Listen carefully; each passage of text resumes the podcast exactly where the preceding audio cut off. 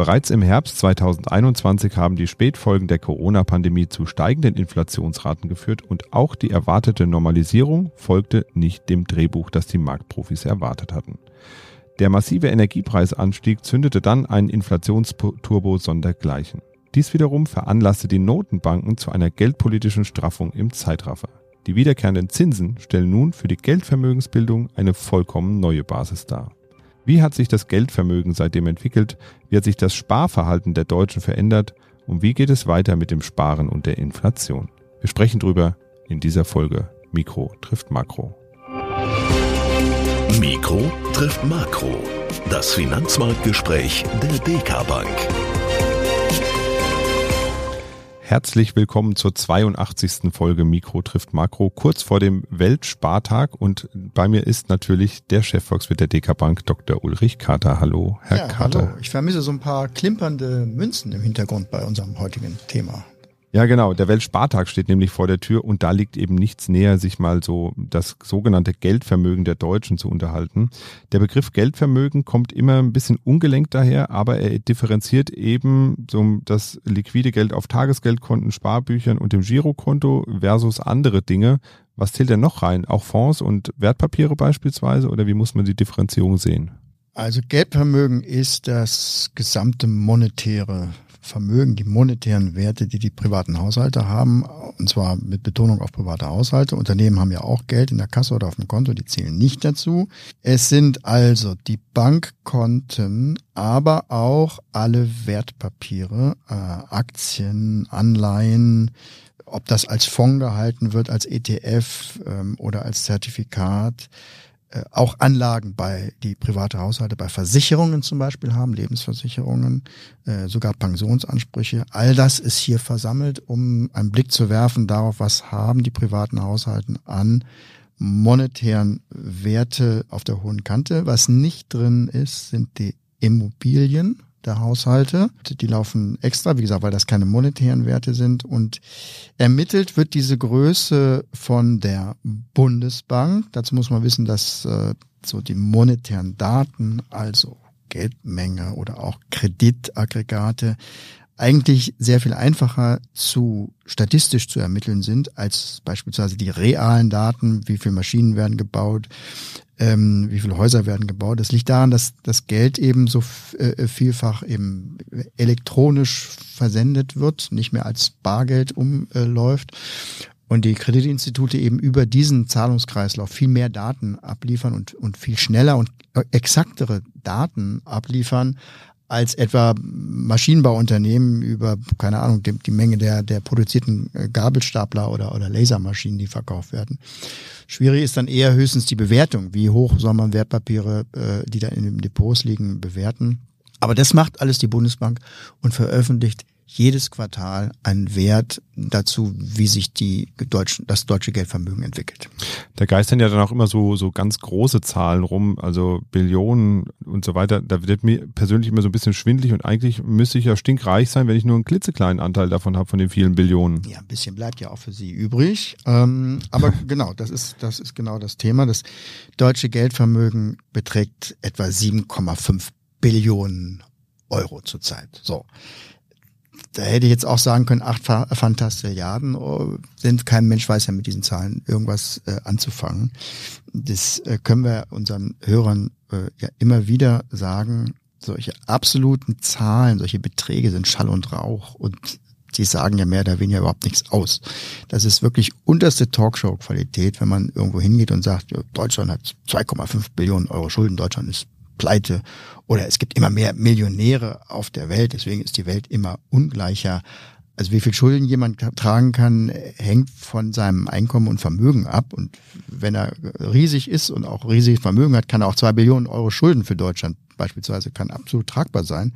Und die Anzahl der Millionäre, die bläht sich ja allein durch die Inflation und die, die damit verbundenen Ausdehnung der Einkommen jedes Jahr von alleine aus, ohne dass da irgendjemand wirklich reicher wird. Also beim Geldvermögen ist, haben wir wieder so eine, so eine riesige Zahlenveranstaltung. Vielleicht wird ein Schuh draus, wenn man sich vor Augen führt. Also, dass das äh, Bruttoinlandsprodukt in Deutschland etwa bei vier Billionen Euro liegt, dann kann man nämlich so Zahlen in Beziehung setzen. Siebeneinhalb oder demnächst acht Billionen Euro Geldvermögen, vier Billionen Euro Wertschöpfung in Deutschland. Daraus könnte man ganz grob sagen, deutschen Haushalte haben zwei Jahreseinkommen, zwei Jahresgehälter auf der hohen Kante. So, dazu kommen dann nochmal genauso viel etwa Immobilienvermögen, was beim Geldvermögen ja nicht drin ist. Und dann kann man sagen, so, so sieht's im Portemonnaie und so sieht's im Vermögen der Deutschen aus. Ich habe jetzt im Intro schon mal angedeutet, 2022 sollte ja eigentlich nach dem Corona-Jahr oder nach den Corona-Jahren 2020 und 2021 eine Art Normalisierungsjahr werden, in dem sich die Wirtschaft und auch die Bürger wieder von den anstrengenden Pandemiejahren erholen sollten. Aber leider führte eben der Angriffskrieg Russlands gegen die Ukraine zu einer gänzlich anderen Situation, ließ vor allem die Inflationsraten deutlich nach oben schnellen. Wie schlimm war das denn, wenn man nun mit etwas Abstand auf die Situation schaut, vor dem Hintergrund des Geldvermögens? Allgemein ist das Geldvermögen da ziemlich ruhig durchgefahren. Vielleicht mit einer Ausnahme komme ich, würde, würde ich nachher was zu sagen. Sicherlich gab es Effekte. Dazu muss man sich mal fragen, wie ändert sich denn jetzt das Geldvermögen? Also zum einen äh, ändert sich äh, der Wert des, des ähm, monetären Vermögens dadurch, dass Erträge dazu kommen. Zinsen, Dividenden werden jedes Jahr gezahlt. Das Geldvermögen der Deutschen ist zwar extrem niedrig verzinst, auch wenn man es international vergleicht, weil, weil da zu viel Bankeinlagen drin sind, aber da kommt natürlich dann was dazu. Das zweite sind Kursveränderungen. Im Geldvermögen sind Aktien und Anleihen drin und wenn die Börse, die Börsenkurse sich verändert, dann werden natürlich auch diese ähm, Aktien und Anleihen im Geldvermögen höher oder niedriger bewertet und das hat Auswirkungen auf den Wert des Geldvermögens. Und das Dritte, was das Geldvermögen beeinflusst, sind, und das ist das Wichtigste, sind die, die Zuflüsse. Das heißt, das ganz normale Spargeschehen im Land. Es kommt aufs Geldvermögen jedes Quartal, jeden Monat was dazu, weil die Leute einfach sparen. Äh, man liest ja eigentlich, wenn man die Zeitung sich so vergewärtigt, was da über das Geldvermögen drinsteht, wenn die Bundesbank berichtet, liest man ja immer nur, dass das Geldvermögen ansteigt. Ja, da kann die Konjunktur in den Bach runtergehen, da können Katastrophen und, und, und Kriege passieren. Am Ende des Quartals kommt die Bundesbank und berichtet, das Geldvermögen der Deutschen ist im letzten Quartal wieder angestiegen. Äh, liegt jetzt bei, demnächst wird es tatsächlich bei acht Billionen liegen. So, wo kommt das her? Es kommt vor allen Dingen von diesen Zuflüssen. Deutschland spart und hat in der Corona-Zeit mal ein bisschen mehr gespart, zwangsgespart, das war auf der ganzen Welt so, aber zurzeit normalisiert sich dieses Sparverhalten wieder. So, letztes Jahr beispielsweise kann man mal schauen, wie diese Mechanik läuft. Letztes Jahr ist das Geldvermögen der Deutschen sogar zurückgegangen. Ganz, ganz außergewöhnlich. Ganz außergewöhnlich, dass das Geldvermögen mal sich zurückzieht. Waren etwa 380 Milliarden, die da weniger waren, etwa fünf Prozent. Und das jetzt, obwohl im letzten Jahr 2022 knapp 300 Milliarden über das ganz normale Sparen wie normal zugeflossen sind. Das ist schon, das ist schon paradox. Trotzdem ist Geldvermögen gesunken. Und der Grund liegt insbesondere in den Kursverlusten. Wir hatten im, im Jahr 2022 Kursverluste bei Anleihen, bei Aktien, sehr stark mit der Energiekrise oder mit den Befürchtungen. Und insgesamt waren das fast 600 Milliarden, die da eben äh, ähm, weniger waren, die da abgesäbelt worden sind. Das ist mittlerweile allerdings schon wieder aufgeholt. Zumindest bei den Aktien ist, äh, sind diese Kursverluste äh, zurückgeführt äh, äh, worden und deswegen wird das Geldvermögen in diesem Jahr wieder sehr stark steigen, überproportional stark steigen und äh, geht eben äh, wieder nach oben. Das sind so diese Mechaniken in, in der, in der Geldvermögensveränderung. Äh, Jetzt komme ich zu der Ausnahme, wo man sagen muss, da hat Corona und da hat dann die Inflation wahrscheinlich tatsächlich viel angerichtet im deutschen Geldvermögen. Und das ist natürlich die Kaufkraft des Geldvermögens.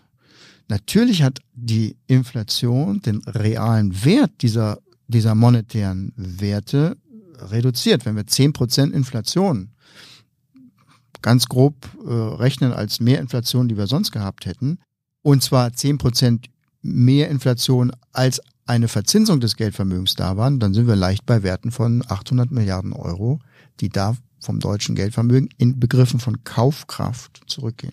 Das ist aber auch gar nichts Neues, weil wir schon zu Normalzeiten ohne Corona und Inflation davon ausgehen, dass das Geldvermögen der Deutschen um etwa im Jahr 60 Milliarden schrumpft in der Kaufkraft, weil, das hat aber mit Corona und mit der Inflation nichts äh, zu tun, weil die Deutschen so gering verzinst anlegen, dass sie eigentlich auch ohne Corona und ohne die Rieseninflation immer ein bisschen was verlieren, weil sie die Inflation auch zu Normalzeiten gar nicht schlagen können.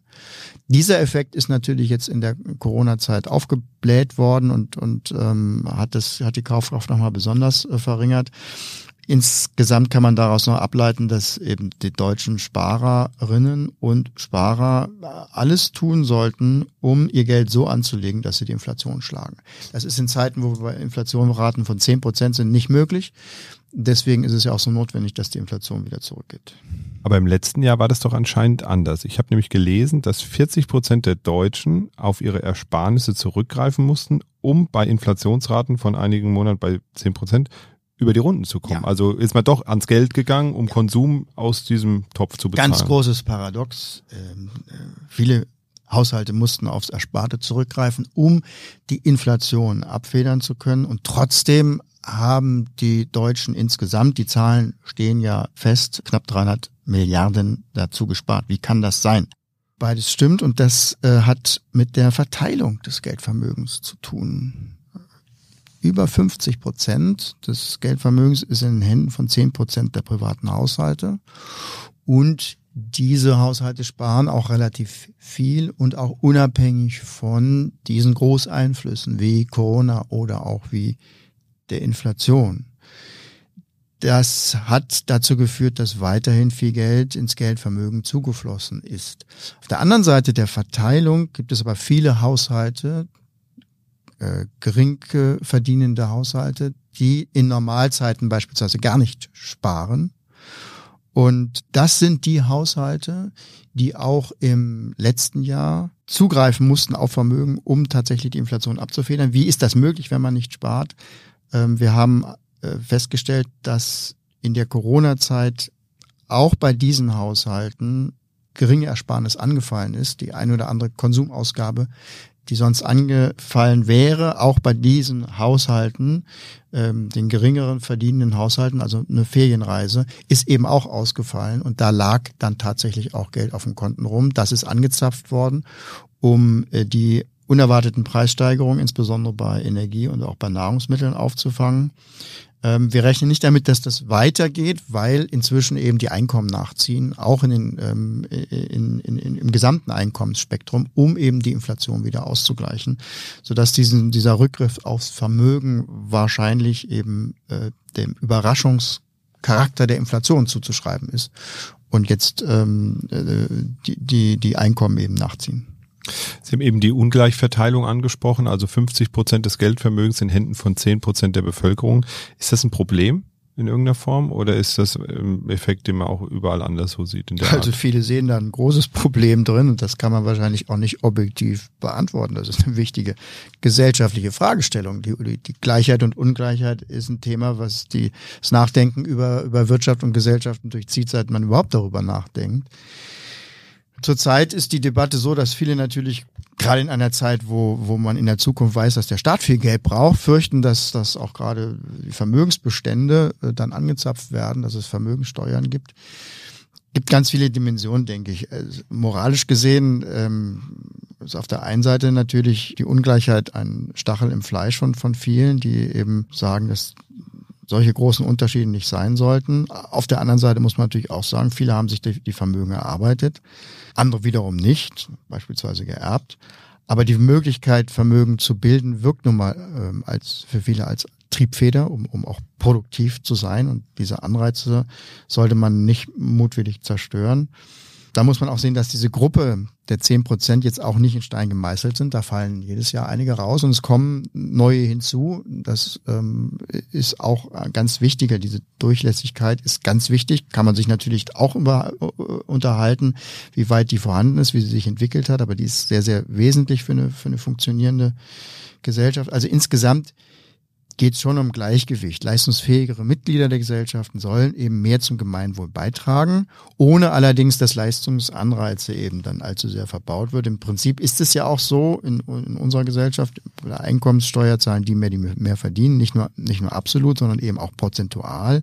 Ob in diesem Kontext jetzt bei den Vermögen, wo die Ungleichverteilung noch viel stärker ist als bei den Einkommen, eine Vermögensteuer Sinn macht, wird von vielen auch deswegen bezweifelt, weil neben der Leistungsfähigkeit enorme praktische äh, Umsetzungsthemen äh, dazukommen.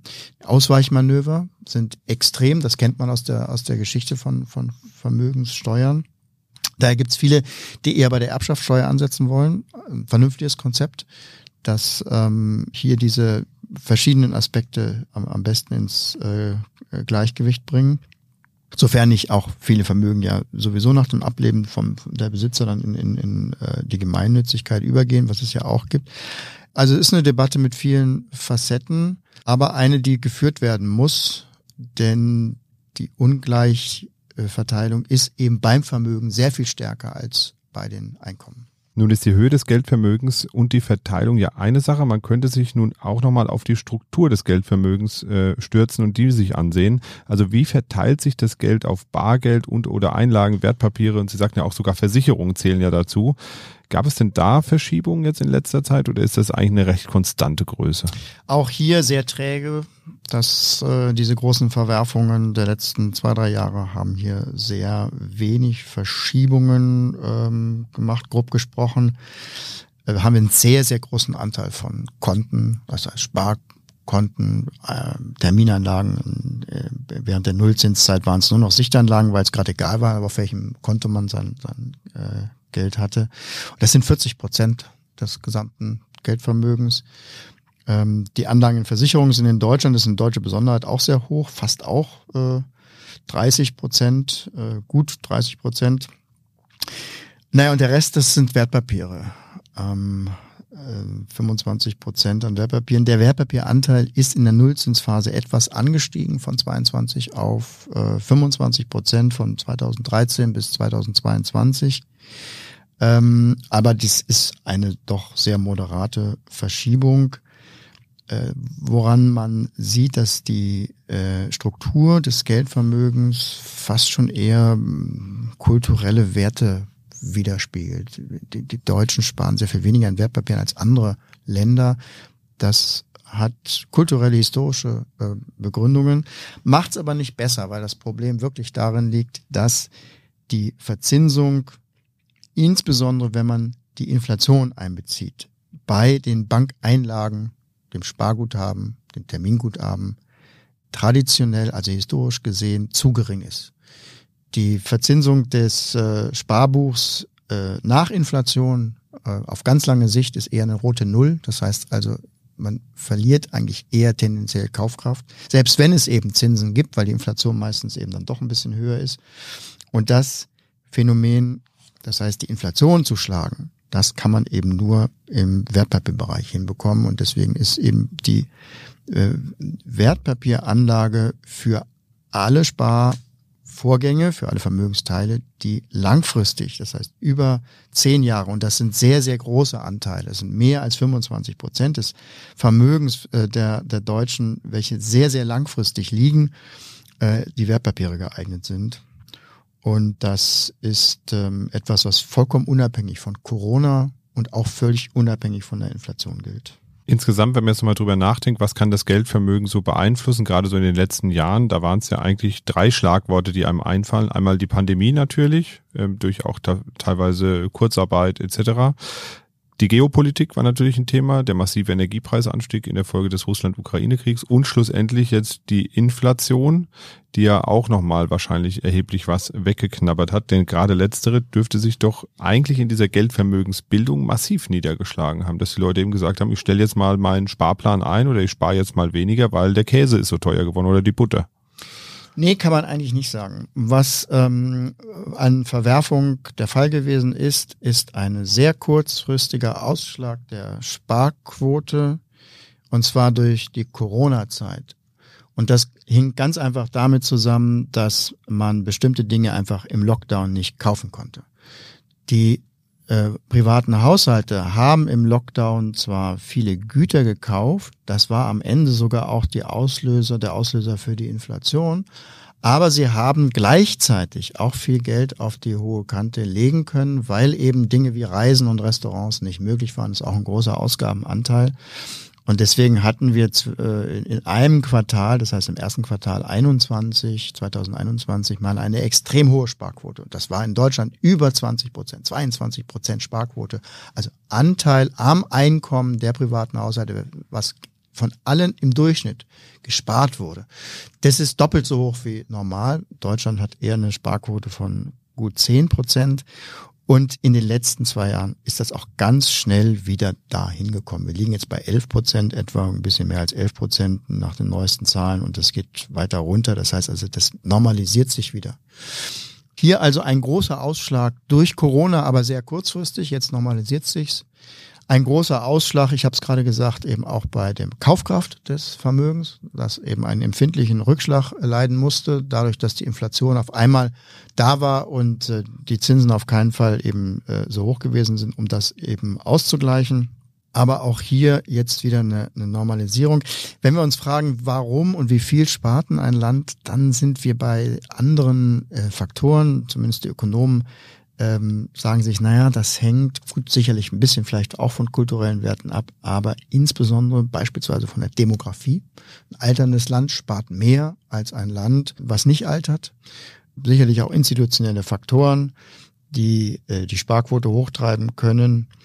Ähm, in China kommt beispielsweise beides zusammen, ein, ein äh, stark steigendes ähm, äh, äh, Durchschnittsalter, aber auch institutionelle Faktoren, dass äh, die Regierung die Ersparnis fördert, um eben ähm, viel Investitionen finanzieren zu können.